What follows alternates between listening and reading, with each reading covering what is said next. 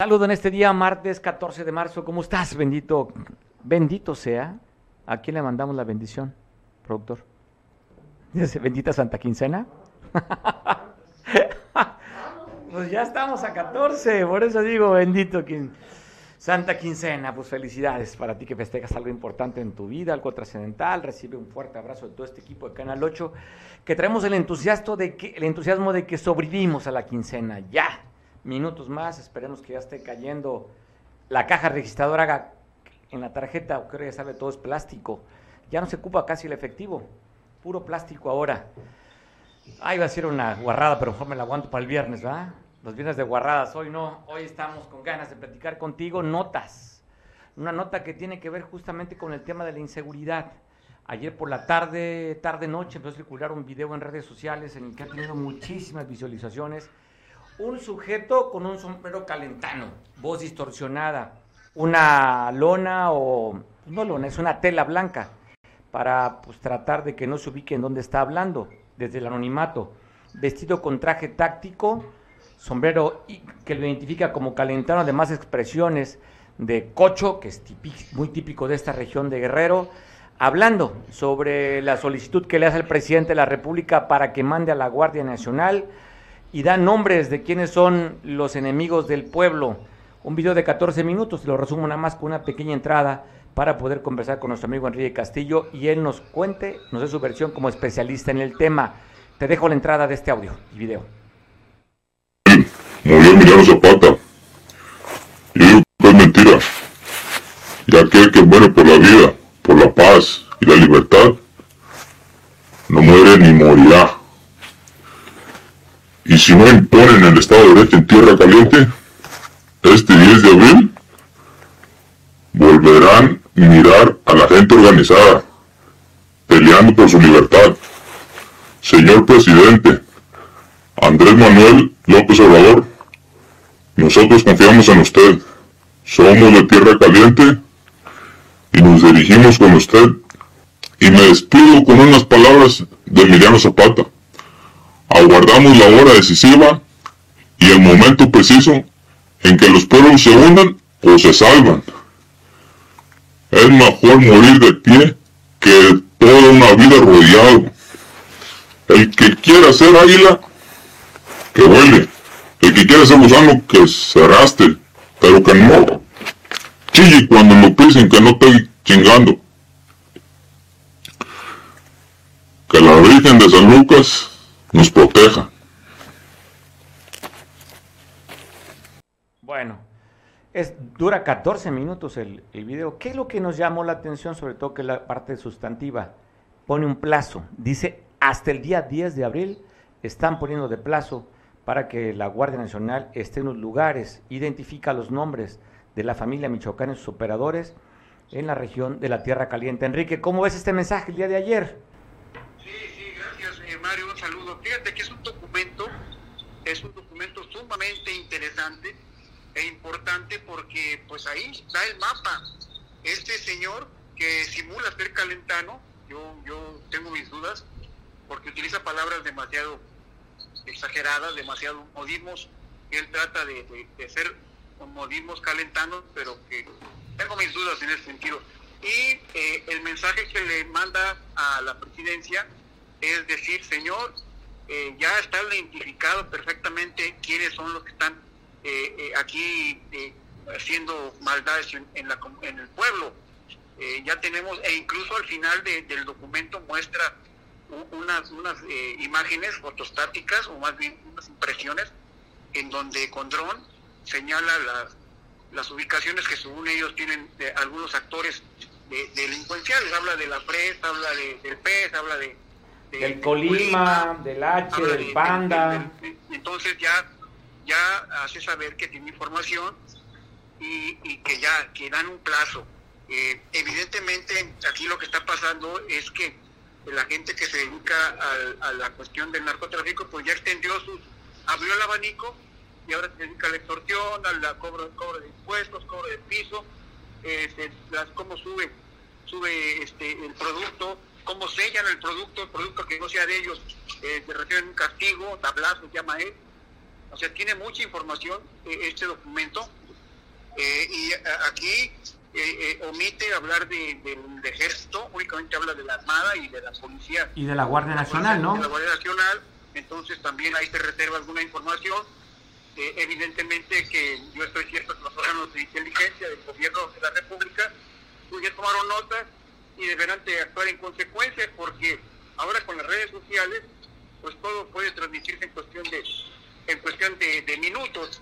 Entonces sí habría que ver qué acciones o reacciones hay en torno a ello. Yo he estado en esa región en Totolapan allá en esa área y sí se ve que no hay pobreza pero también se ve que hay temor de la población. Por ejemplo dicen eh, la única que puede vender pollo es la, novia de, de uno de los de uno de los señores. Una diputada también ponen ahí, eh, o sea, ponen información muy, muy fuerte, datos duros, duros en el sentido de información eh, comprobable, eh, como el hecho de que una diputada, si existe la diputada, e incluso si no existiera, existen las imágenes, y, exige, le pide a, los actores del gobierno del Estado que actúen en consecuencia, porque si no, en cuestión de, de algunas semanas, va a haber reacciones por parte del pueblo. Dice, Acá la cuestión, que ya es política, es cuando cita a Zapata, ¿no?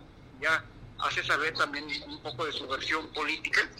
Entonces hay, hay, hay, hay material para hacer muchos análisis. Eh, eh, la Fiscalía del Estado realmente está quedando rebasada, pues porque ya sabemos que hay demasiadas limitaciones presupuestales y, y, entonces no pueden mover el equipo, la triada que le llaman ellos, que son este, peritos, ministerial y MP, eh, tienen muchos muchos problemas para activarse en ese espacio. Pero después de lo que sucedió ayer con esta eh, este este actor que simula ser, repito, eh, calentano, sombrero mal puesto, por ejemplo, entonces el sombrero es como es un sello característico del buen calentano, que un, sombrero calentano se porta con dignidad, no así como si fuera una cachucha, ¿no? Y detalles como esos que había que hacer mucho análisis, estimado estimado Mario, y, creo que en este programa lo destacamos y distinguimos por ser eh, sumamente analíticos. Me llama la atención también algo de Enrique que no se adjudica ni pone ningún ningún grupo. Eso me llama la atención, ¿eh? Llama pueblo. Llama pueblo, no dice se autodenominan fulano de tal, como no, oye, como normalmente ponen el sello de casa. Aquí no ponen el sello de casa. Sí, eh, somos oye, de, sí, sí. Eh, otra cosa también, eh, el, es un cuerpo de un hombre no obeso, de un tipo, un hombre fornido. y además pues trae todo el equipo táctico, hasta los guantes. Quiero pensar que es todo eso para que no logre identificar la personalidad del, sujeto. Los lentes hasta arriba, o sea, no muestra nada de su piel, una voz distorsionada. Una voz distorsionada, Enrique, y simplemente lo que quiere que se quede el anonimato y no quiere mandar el mensaje. ¿Qué grupo es el que estaría poniendo un ultimátum en esta zona de la Tierra Caliente? Podemos deducir, podemos tener lecturas de quién puede estar atrás de este, de este movimiento o simplemente querer calentar más la plaza como está ya en esta zona, en la zona de la Tierra Caliente, Enrique. Totalmente, totalmente de acuerdo. Ya estamos hablando incluso de de, escapes aéreos y cuestiones muy de tipo James Bond, ¿no? Entonces, sí, sí tendrá que haber alguna reacción por parte de, de la autoridad, en este caso, ¿no? Oye, ¿qué te dice el mensaje al final? Manda como tú hablas, como estamos pasando aquí en este pequeño resumen, manda un mensajito político en el tema de, de Emiliano Zapata, pero al final remate y se despide pidiéndole a una virgen de la zona y hasta se persigna para despedir del video. Pues a mí se me hace es una distracción, ¿eh? Eso de mandarle imagen a la Virgen y todo eso. Eh, o sea, se hace, nos quiere dejar creer que es alguien totalmente de la región. Eh, cuando yo tengo algunas dudas porque es demasiado marcado, ¿no?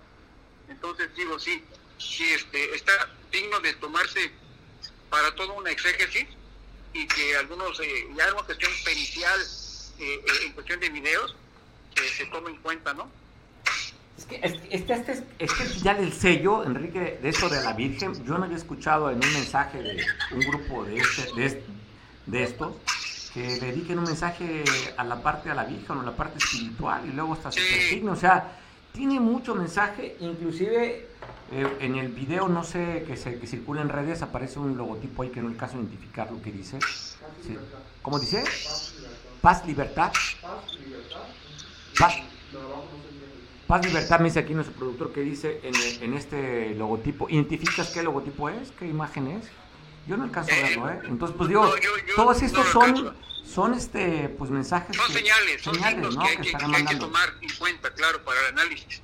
Paz, paz libertad, y abajo no se casi identificar con un logotipo ahí, que lógicamente lo pones para que nos enteremos y lo veamos.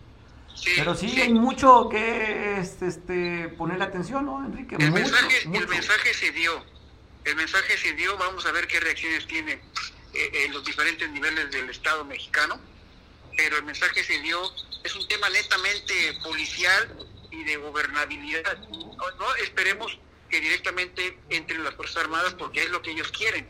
Aquí tiene que ser un tema más de inteligencia, de labores de investigación, para poder ya tomar una reacción policial con el apoyo obviamente de los grupos de coordinación.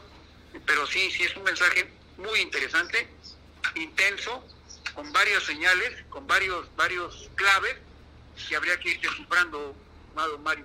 14 minutos para análisis, Enrique. Aquí te presentamos nada más un minuto de este mensaje de este personaje, al cual no dice su nombre. Normalmente dicen el comandante fulano o soy vocero de tal grupo. No menciona absolutamente nada. No, le da ningún, no, le da ningún grupo en, la autoridad. No, no dice somos o, incluso no dicen, vamos en contra de la familia, dicen, vamos en contra de los delincuentes que nos están haciendo esto, esto, esto. Sí, el pueblo ya está cansado. Y, y, luego, oye, y luego otro mensaje, Enrique, respetamos mucho a la familia, tenemos identificados sus hijos, hasta donde quieran llegar la guerra, hasta allá. O sea, manda mensaje. Sí, claro. Se meten con nuestros hijos o la familia, les vamos a responder de igual manera. Hay mucho, hay mucho que estar este, escuchando y análisis valdría la pena darle, dedicar otro momento y otro espacio, porque sí, 14 minutos, y sobre todo veremos después del día 10 si es que por un lado el presidente Andrés Manuel pues escucha, o Automaro que ya seguramente tomó nota, y manden elementos de la Guardia Nacional, si es como dice, o simplemente como en el pócar esté bloqueando.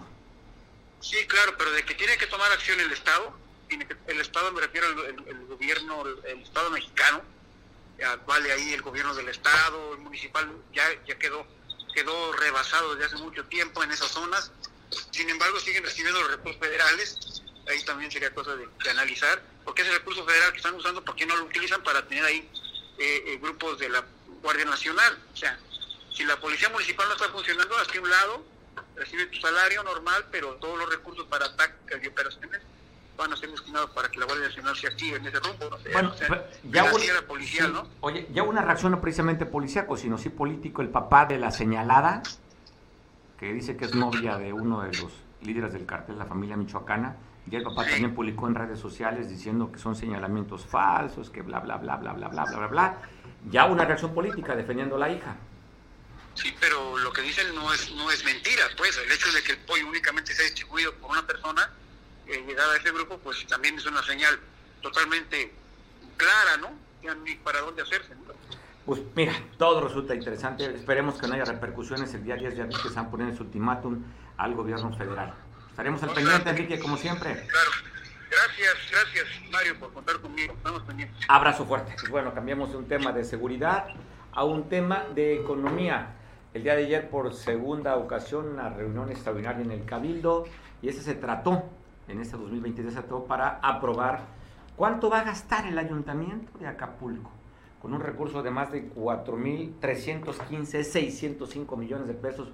Fue aprobado ayer en el Cabildo, aquí en Acapulco. Aquí nada más lo que llama la atención, periodísticamente, ya después habría que saber la sustancia, periodísticamente llama la atención.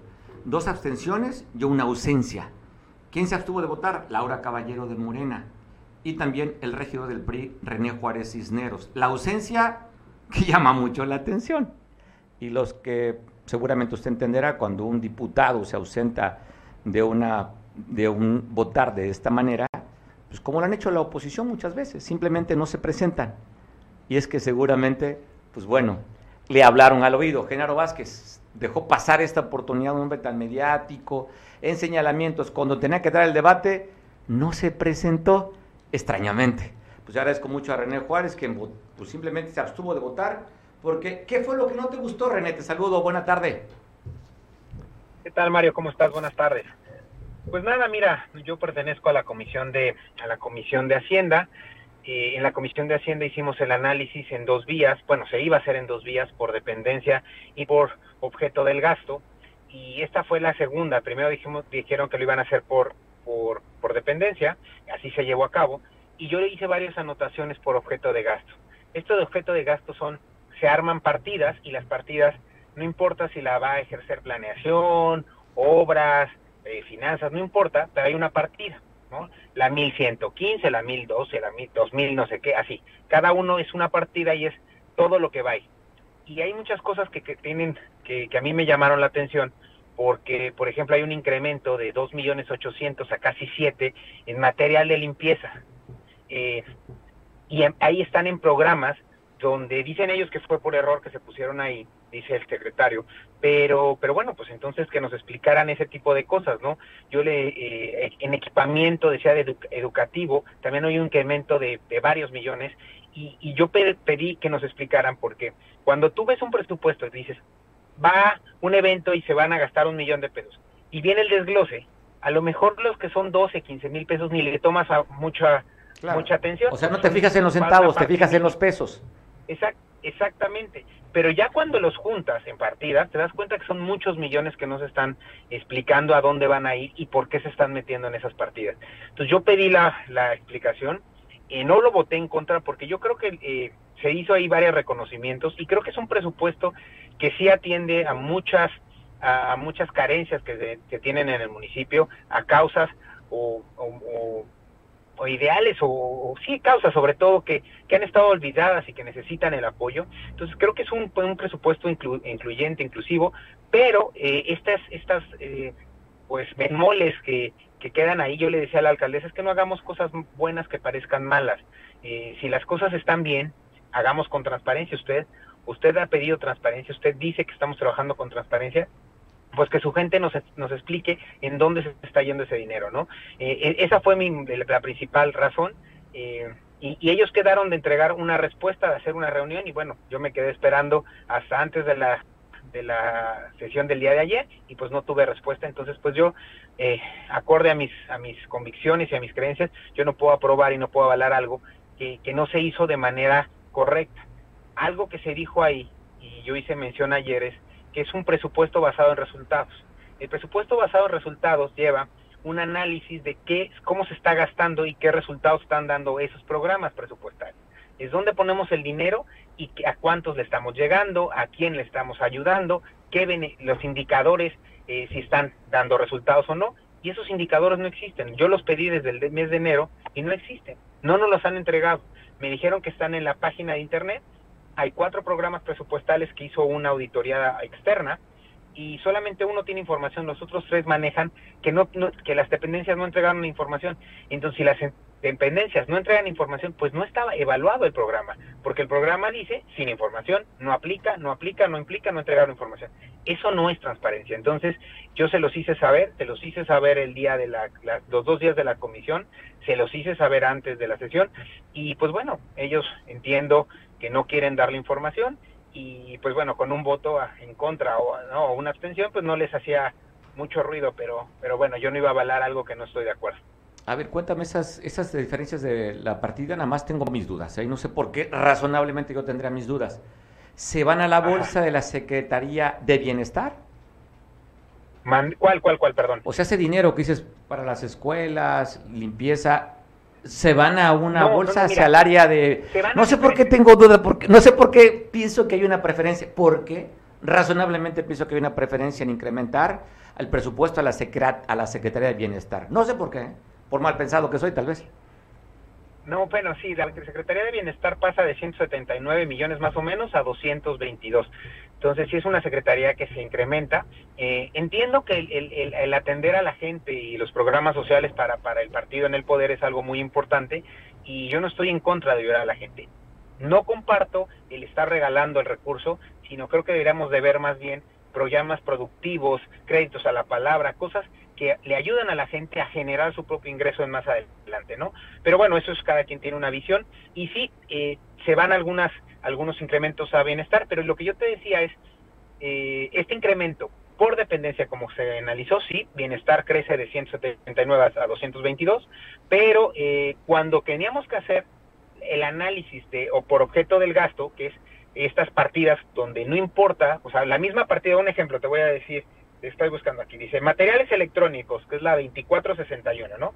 Teníamos un presupuesto de 3.665 el año pasado, se ejercieron 28.335. Cuando hubo incremento ahí le metieron dinero y para este año hay un presupuesto de 12 millones.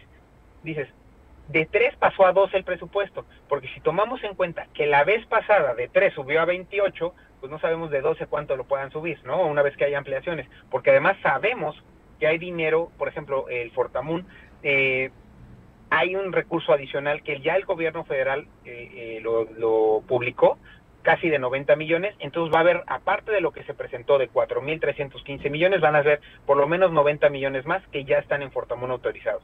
Entonces, eh, estos, estos incrementos ya por palaza, a lo mejor lo que te decía, esos de materiales electrónicos o eléctrico y electrónico pueden ser un millón en bienestar, eh, a lo mejor eh, turismo tiene 200 mil pesos, Secretaría de Seguridad tiene 2 millones, está, está dividido, pero eso es lo que se hace muchas veces para esconder dónde están las cosas. Y yo se lo dije a la alcaldesa, yo creo que usted lo ha dicho muchas veces, no viene a robar, pues entonces hagamos las cosas transparentes, que su gente le explique dónde está yéndose ese dinero, porque hay partidas que se están partiendo en chiquito y esto nos hace pensar que pues puede haber un tipo, como se maneja en las empresas, robo hormiga o esconder, ¿no? Algún desvío de, cantidades pequeñas que no llamen la atención. Entonces, se por, decía mi abuela en paz descanse, piensa mal y acertarás. Este, yo le, le hice esas preguntas y nadie me pudo dar respuesta y entonces, pues bueno, no lo podía avalar.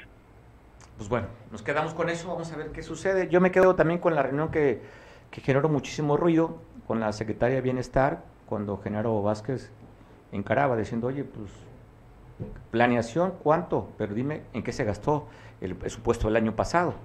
Y pues simplemente nunca fue clara. Entonces veo que este ayuntamiento, a pesar de la propaganda que se dice, pues que claros, claros sean con las cuentas, pues, lo dudo, ¿eh? De acuerdo al resultado. Sí, pues eso, nosotros hemos pedido eso, como dijo mi compañera Laura, eh, pedimos que los, secretarios se acercaran a explicar sus resultados, que si no querían hacerlo cada uno, que bueno, mandaran sus informes y que el secretario general eh, del, ayuntamiento o el secretario de planeación nos los explicaran, ¿no? Y si hubiera alguna duda ya muy particular, lo podríamos llamar, pero no quisieron, quisieron hacer un, eh, una aprobación fast track, nos tardamos ayer que decían eh, agradecer por todo el trabajo que se hizo. Dije, pero bueno, si la sesión fueron dos días, ¿no? Realmente un presupuesto no se, no se estudia así, no se aprueba así. Pero bueno, así lo quisieron sacar mis compañeros. Yo igual en la comisión me abstuve de, votar ese, ese presupuesto porque estaba pidiendo que se me contestaran las preguntas. Creo que todos tenemos derecho como ediles a que se nos aclaren las dudas y sin embargo la secretaria técnica lo mandó a, a, la votación para su aprobación y así sacó, ¿no? Sacaron con nueve votos a favor y mi abstención, pues porque todos los demás estaban a, favor de que saliera, saliera rápido esto del presupuesto.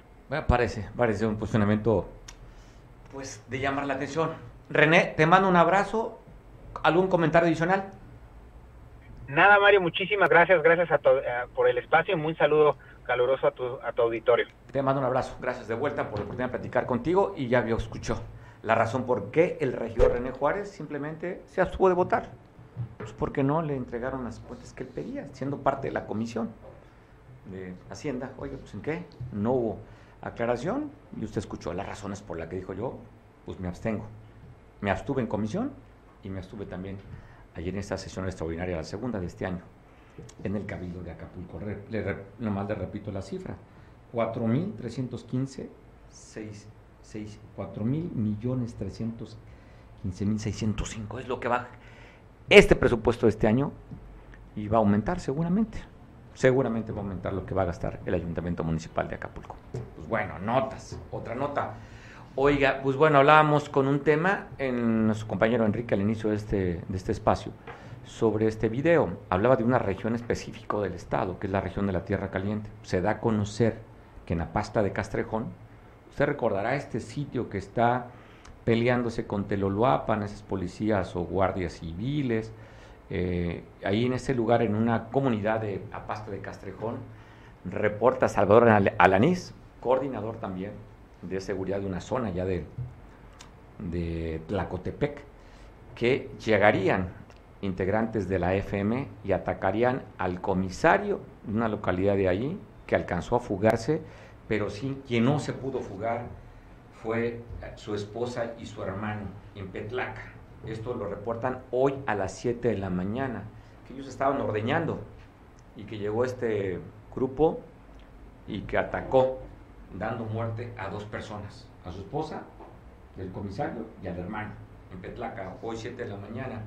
Es lo que tenemos de información, poca realmente hasta el momento que ha circulado. Vamos a esperar ese transcurso de este espacio, podamos tener más información, saber los nombres de los ejecutados y saber, igual tenemos el dato oficial por parte de la Fiscalía qué tipo de armas y, y qué más podemos adicionarle al comentario. Pero dos muertos en un evento en esta zona que está caliente, que es la región de la Tierra Caliente, aquí en Guerrero. También van a conocer la Fiscalía del Estado eh, que asesinaron a una chavita, eh, jovencita, de 18 años de edad, de Coyuca de Benítez. De acuerdo a lo que reporta la Fiscalía, Katia, de 18 años de edad, había ido a comprar comida sobre la carretera federal Acapulco Ciguatanejo, en el municipio de Coyuca de Benítez, en la población de Pénjamo. Este lugar donde tejen las hamacas pasando Coyuca, bueno, ahí, ahí atacarían a esta jovencita de 18 años de edad que fue llevado a una clínica, al Seguro Social, en, allí en Coyuca de Benítez, donde perdería la vida. Intentaron pues, tener más información sobre el cuerpo de esta joven y la familia decidió no entregarlo al servicio médico forense para que le hicieran la autopsia. Directamente la llevaron ellos a velar. Así es que pues solamente lo que tenemos, el dato, que fue atacada, llevada a un hospital, y en el hospital perdiera la vida esta jovencita coyuquense de tan solo 18 años de edad, 18 ¿eh? años de edad, Kenia. Pues bueno, lamentamos mucho por familiares que también pues, tienen, en esta zona, tienen cable costa y están viendo por televisión. Lamentamos la pérdida de la vida de esta jovencita de 18 años de edad allá en Coyuca de Benítez, y reportan en un sitio de taxis en la zona norte de Iguala, donde llegarían y los atacarían a tiros. Afortunadamente, más que son las balas impactadas en el sitio y no reportan ningún otro daño ni lesionados. Afortunadamente, esto es, el sitio se llama la Unión de Certi, en la Avenida Norte, en la colonia Nicolás Bravo. El día de ayer a las 3.30 atacarían donde la autoridad recogería 15 casquillos percutidos en este lugar que usted está viendo. Ahí está, CERTI, se está viendo en este lugar que fue atacado el día de ayer. Oiga, y de acuerdo también un reporte por parte de la Policía del Estado, que estaban checando las cámaras del, C5 y vieron a un tipo a través de las cámaras que se conducía de manera sospechosa. Llegaron la policía, le dieron, dice, lo basculearon. ¿Sí es así? ¿O le pasaron báscula? Soy feo, ¿verdad? Basculearon, ¿no? Báscula. Le pasaron báscula. Y vieron que dentro de un estuche de plástico no iba solo, mira. Llevaba, era un, parece un estuche como, sí, de, de talado. Un taladro. Y dentro de este estuche, al parecer, dice la autoridad, este joven Manuel, de tan solo 19 años de edad, pues traería entre esta cajita 28 bolsitas de de, de presunta droga, aparentemente, de cristal, así como eh, traería también bolsitas de coca, aparentemente, como está usted viendo en esta, en esta imagen que presenta la Secretaría de Seguridad Pública del Estado, donde encontrarían bolsas de cristal aparente o aparente coca y aparente también marihuana. Ahí están las imágenes de Manuel, detenido aquí en la Condesa. Sí dije el lugar, ¿verdad o no? No, pues en la Condesa, es lo que dice, reportan que en la Condesa. Pues ahí están las imágenes de Manuel que ya fue detenido y llevado a las instancias correspondientes con el producto que le encontraron en este estuche de un rotomartillo taladro en la zona de Acapulco, en la zona dorada, en la Condesa. La imagen está, como también reportan la autoridad estatal que tenían un puesto de revisión en la carretera de Comunico Ometepec con Xochistlahuaca y ahí, en una estaquita Nissan 2005, encontrarían a estas dos personas que fueran detenidas, Antonio y Yadira, en un punto conocido como Dos Cruces, 12 paquetes aparente de mota marihuana. Estaban empaquetados en cinta canela, como lo estamos viendo. Al revisarles encontraron y ya fueron remitidos con esta camioneta que no tenía de reporte de robo y con estos paquetes, los 12, fueron detenidos allá en la región de la Costa Chica, en Ometepec, en la carretera que comunica con Xochistlahuaca. Y hablando de Ometepec, oiga, un sujeto, camioneta placas de Coahuila, andaba alegre y de repente sentía que tenía que repartir dinero. Así es que en su camioneta se puso a tirar billetes de 100, de 200 y de 500 pesos. Pues bueno, la autoridad municipal dijo, oiga, pues no manchen, hay una persona que se juntó ya 3 mil y a mí no me ha tocado nada, pues deténganlo, porque está aventando dinero y a mí no me ha tocado. Pues lo detuvieron, el señor le hacen la parada, se da la fuga, rechinando llantas en esta Tacoma, una Toyota blanca. Fue detenido, fue llevado a barandillas, pagó la multa y más tarde salió. Pues hasta ahí, pero la nota es muy buena. ¿eh?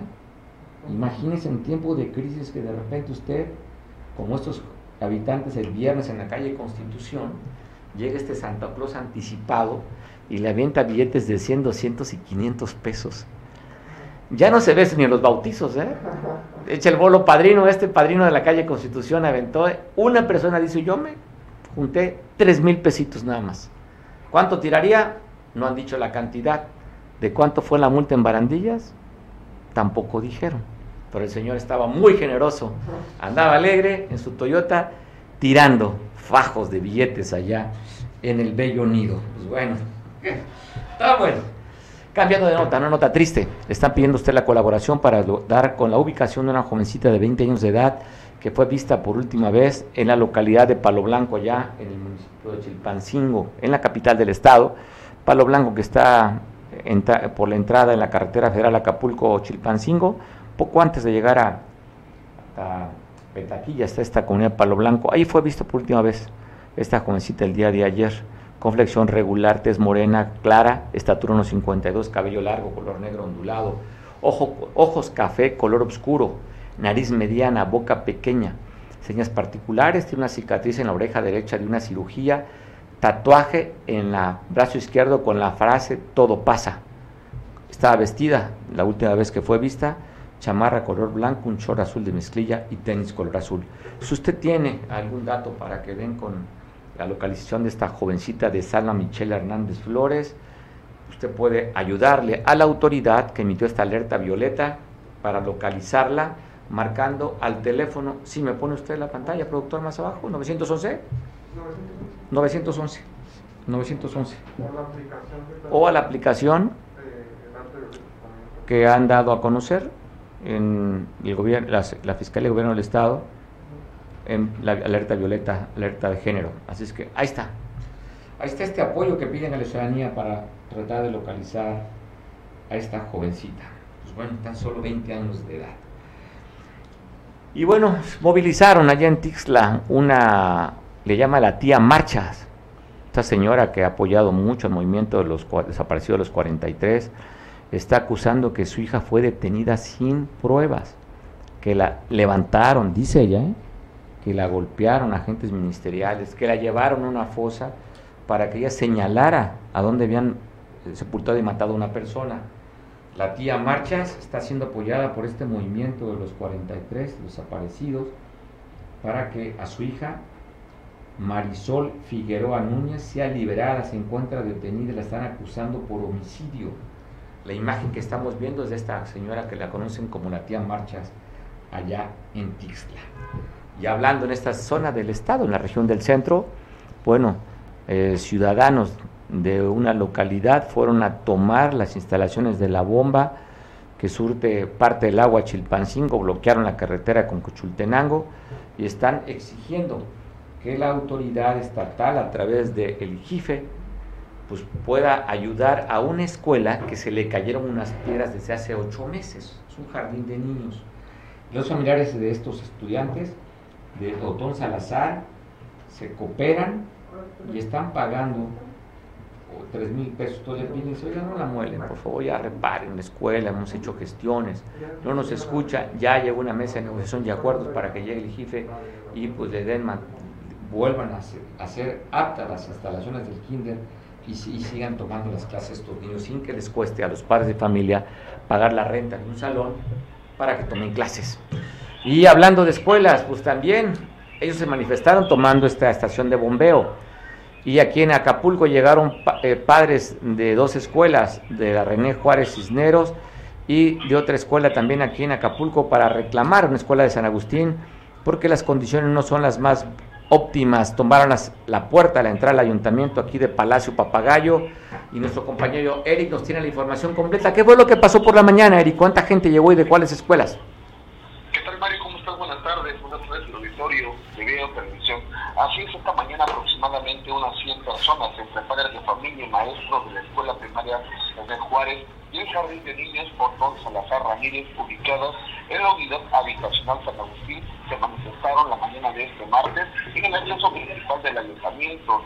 La demanda, dice, es la donación del terreno, destacando que las dos instituciones fueron creadas desde, desde el 2021, donde ya cuenta con clave y papeleo pero solo esperan la donación del lugar, así lo señaló la directora de la primaria, Beatriz Adriana López.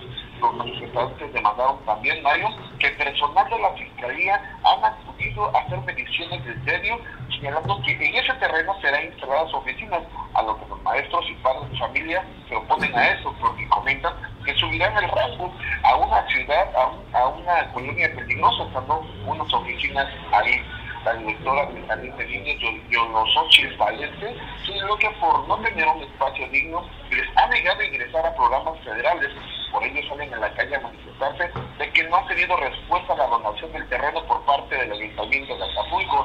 Dicen que solamente le están dando largas, que ellos necesitan ya esta carta para empezar a hacer, pues para que tengan mejores condiciones estos niños. Los docentes demandaron que la matrícula es de 121 niños de la primaria y 40 del jardín de niños que se están viendo afectados y solo por darle largas en la entrega, como te comentaba, de la carta donación del predio. Horas más tarde fueron recibidos por una comisión, pero todo quedó en lo mismo. Largas, largas y más largas y van a esperar ahora a que ya les den una solución. Ellos comentaron, si no nos atienden o no nos dan una pronta solución, ya no solamente vamos a bloquear el acceso al ayuntamiento, vamos a bloquear las carreteras, vamos a bloquear la avenida Cortelo, o bien donde están las instalaciones de nuestra escuela, allá en la entrada del puerto de Acapulco, Mario. Pues bueno, ya sabes, la única manera que la autoridad puede escuchar es bloqueando y bloqueando pues nos...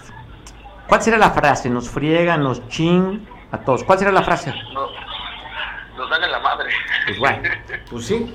Pues sí, porque este, este es un destino turístico. O sea, si fuera una zona industrial, pues ahí pueden estar los trailers, tardarán en mandar las mercancías pero un destino turístico afecta de manera directa, la gente ya no quiere venir a un destino viejo como es Acapulco, en mal estado, lleno de baches, con problemas de agua, con problemas de recolección de basura, con un alumbrado deficiente público y luego pues con ingobernabilidad en el caso cuando toman las carreteras o bloquean. Qué ganas de venir a un lugar al que te cuesta para pagar un, un destino, para visitar y en lugar de disfrutar, pues tienes que estar horas parado, ya sea en la autopista del Sol, ya sea aquí en la Diana, en fin, pues ojalá que no, no lleguen esas, esos momentos de desespero y tomen las avenidas importantes del puerto estas familiares con sus niños. ¿Qué te dijeron? Los... Oye, Mari, como lo que sucedió hace unos días, la mala imagen que se llevaron este último barco que llegó el domingo y se encontraron con un despapalle en la costera Miguel Alemán. Pero bueno, esa es otra historia. ah, ya, oye, de este barco a Samar, algo es un barco pequeño, un barco que pues debe ser muy caro viajar en este tipo de barcos, cuando más pequeños son más caros. Y pues había la visita del carnal y desde el día sábado pues prácticamente bloqueaba la costera para hacer un evento político. Eh, Bueno, ya sabes, en este país kafkiano, en México, no les importa, no, no les importa, eh, les vale gorro. Pero bueno, la insolencia.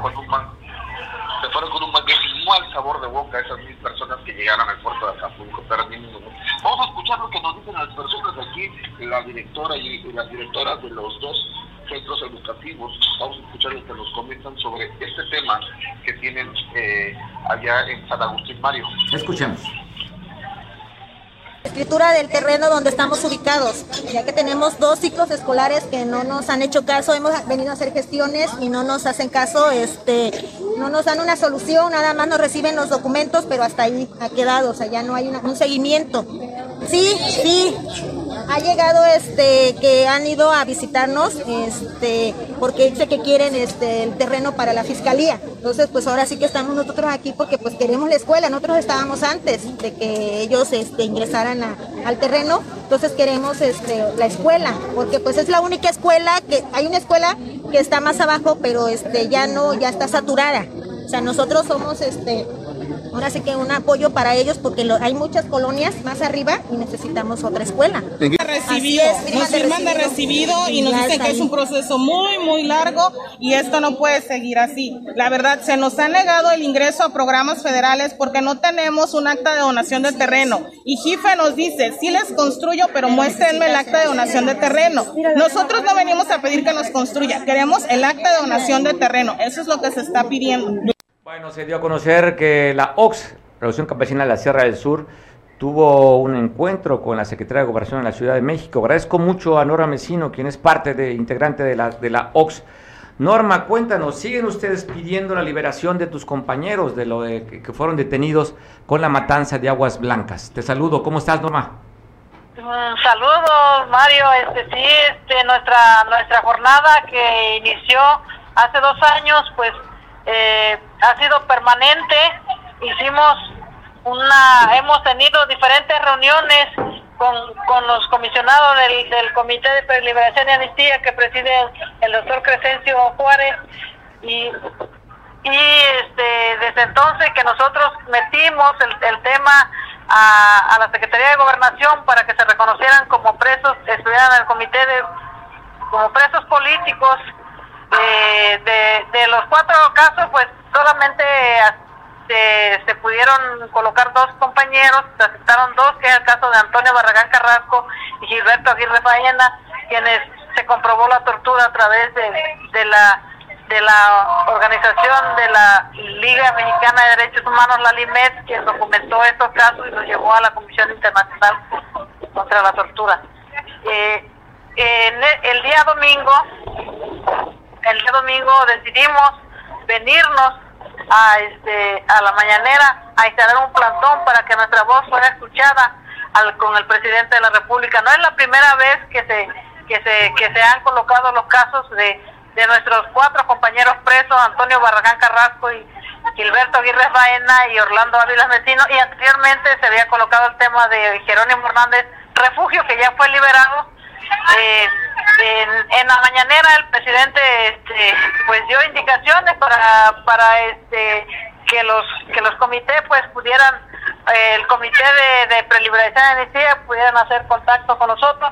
Y fue así de que nosotros empezamos mesas mesas de trabajo con la secretaria de seguridad pública y atención ciudadana que fue la, la licenciada eh,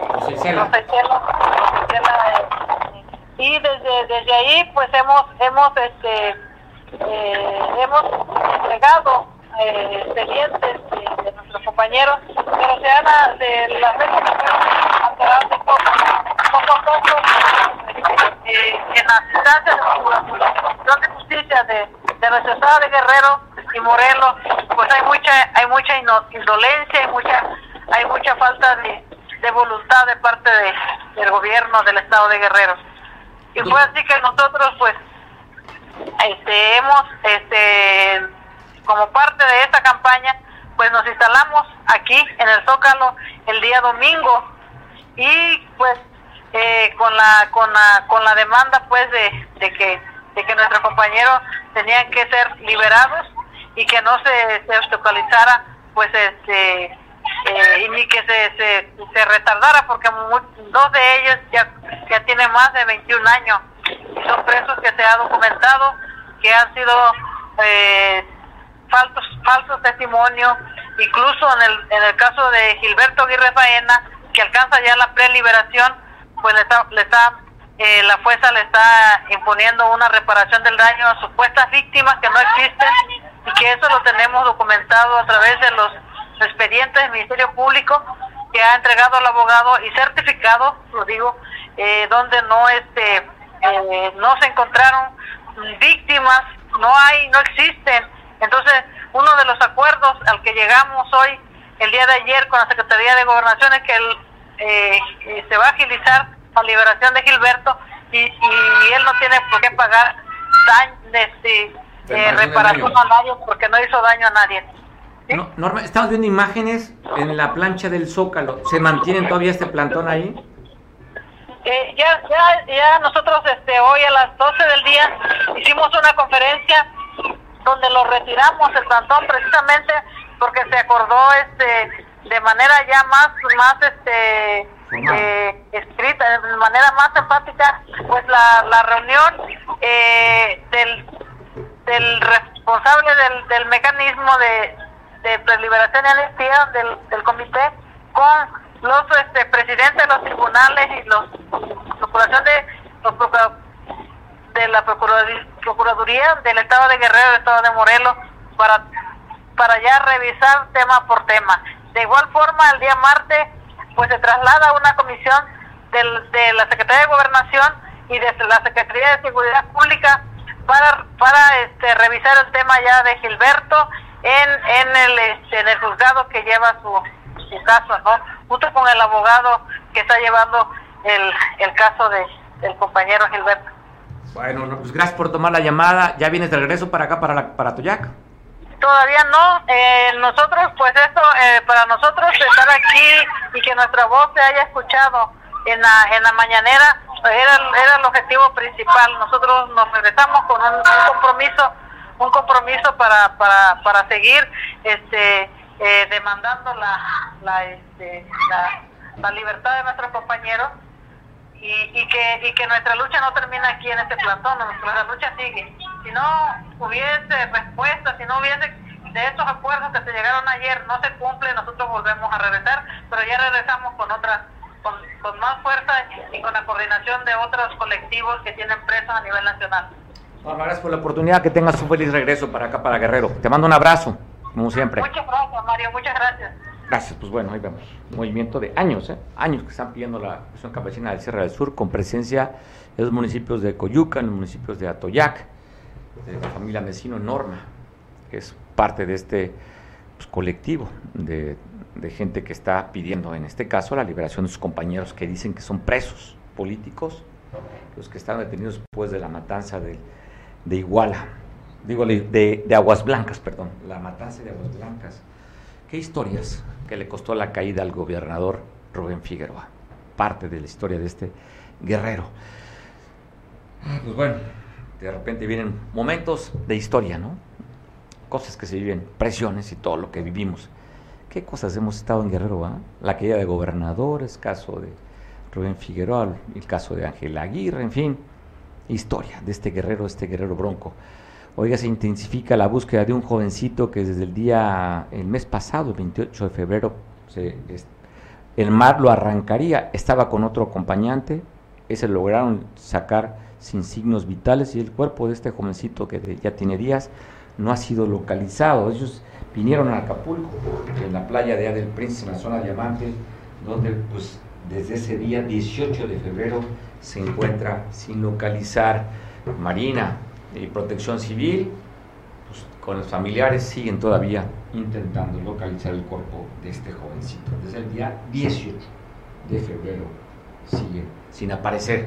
El gobierno del estado que encabeza la gobernadora Evelyn Salgado Pineda da a conocer de que ya hay más clínicas de hemodiálisis. Hay una que está en el Hospital de Renacimiento, el Donato G. Alarcón, donde están atendiendo a 40 personas aproximadamente diario, donde hay un equipo multidisciplinario, psicólogos, nefrólogos, médicos internistas, para atender entre tanto en este, eh, en, este duro padecimiento que es un tema renal, gratuita, de manera gratuita, están atendiendo a los pacientes. Dado a conocer que también habrá dos ya más en Chimpancingo estaría uno instalado y otro en Ometepec.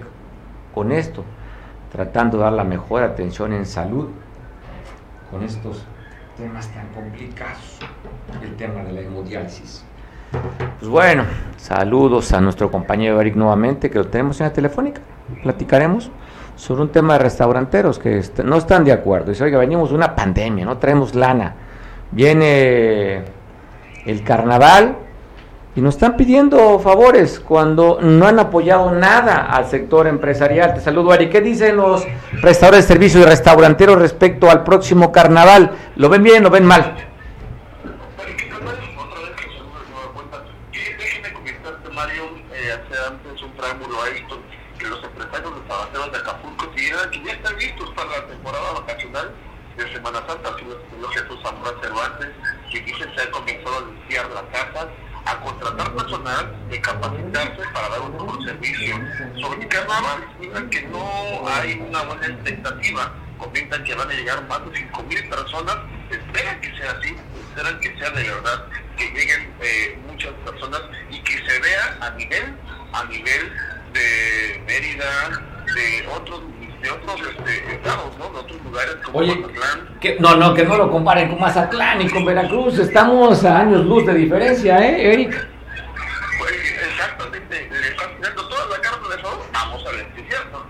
Vamos a ver cómo, cómo, cómo va a ser este, este, este carnaval que ya inicia este jueves. Ya arranca este jueves. Vamos a ver. Hay algunas influencias, algunas estrellitas por ahí vamos a ver cómo, cómo les va a ir. Mario, pero déjeme comentarles también que el presidente de la infraestructura turística de Guerrero mencionó que con el ajuste del cobro del viaje en la autopista no afecte la llegada de visitantes o en su defecto los turistas llegarán ajustados en gastos. Eso les pegará con todo. Sobre el tema y la estrategia donde se busca compensar a los visitantes, a los destinos de Guerrero en el incremento del pago a las casetas por, eh, y premiarlos y darles descuentos en restaurantes y hoteles, yo creo que sería un tema difícil para ellos, pues vienen de dos años de una pandemia y de una inflación que no se les apoyaron por parte del gobierno federal. Dicen que no recibieron nada. Entonces, esta nueva estrategia que tiene eh, la Secretaría de Turismo, que comenzó tantas familias unos días, que como van a pagar muy caras las casetas los visitantes, pues ahí van a buscar con los, con los turisteros, con los hoteleros, para que tengan descuento. Él dijo tajantemente, no, no se puede, la verdad llevamos dos, dos años con la pandemia y tenemos una inflación encima, quieren enterrar porque no vamos a poder nosotros con este tema. No podemos cargar con el muertito de que cuando él quiera, cuando quiera la federación subir impuestos, nosotros vamos a tener que amortizar este tipo de, de, problemas. Dice, así no se puede, tenemos que levantar la voz, tenemos que unirnos para que esto no, no se esté dando, Mario. Pues bueno, también incrementaron un 7% el, el, eh, el, cobro de la Comisión de Electricidad, incrementaron las casetas, los combustibles que prometieron 10 pesos, pues no han bajado 10 pesos, en fin, poco estímulo a la empresa, poco estímulo a la industria. No hay nada que podamos decir como empresarios. Este gobierno federal está de la mano de los empresarios o los emprendedores Nada, Eric, no hay nada.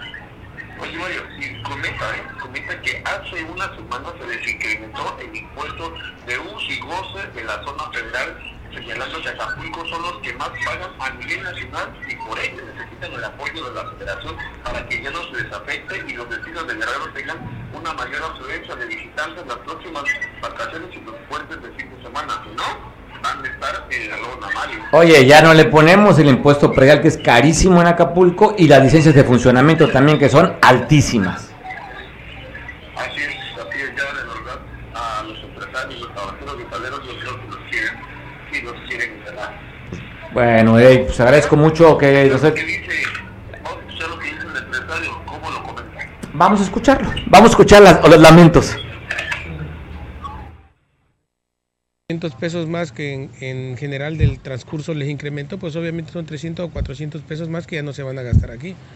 Eso es algo lógico y nosotros no podemos, no tenemos manera de compensar eso. De por sí la inflación nos ha estado pegando en los precios de los productos que nosotros tenemos de insumos.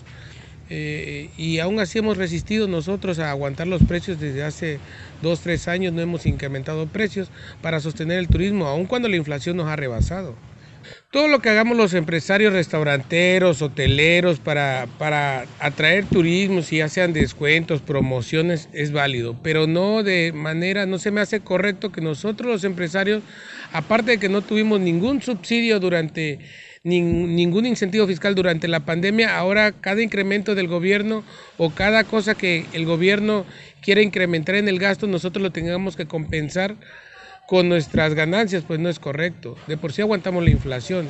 yo creo que como parte de una estrategia para atraer turismo, nosotros crear paquetes, crear descuentos, promociones, válido por cuenta de los prestadores de servicios, pero no a compensación de un incremento de las casetas. Creo que son dos cosas distintas y nosotros no tendríamos por qué cargar con un incremento del gobierno.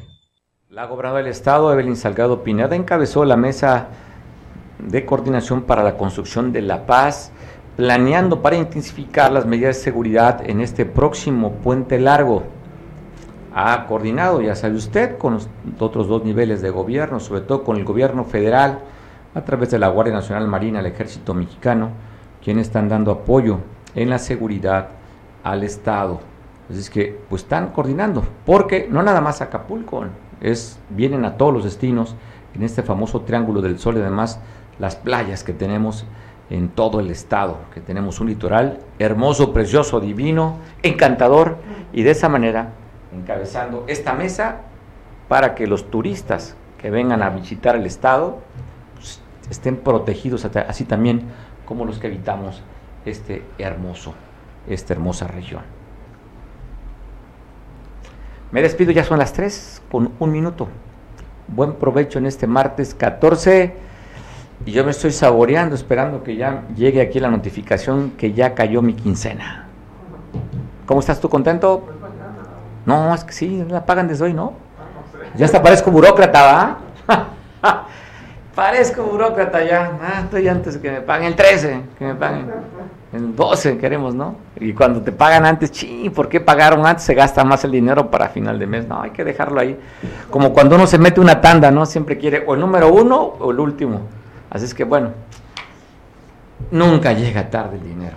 Como el amor nunca llega tarde. Ojalá el amor y el dinero sean la base de tu motor, más el amor, más que el dinero. Pero dicen que cuando el dinero se va, el amor sale por la ventana. ¿Es cierto eso, productor? Dicen, no, lo más importante es el amor.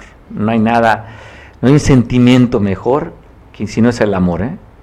El amor en todos los sentidos. Pues bueno, que tu día sea lleno y rodeado de amor y también de dinero, qué chinga, ¿por qué no? Pásala bien, te veo mañana.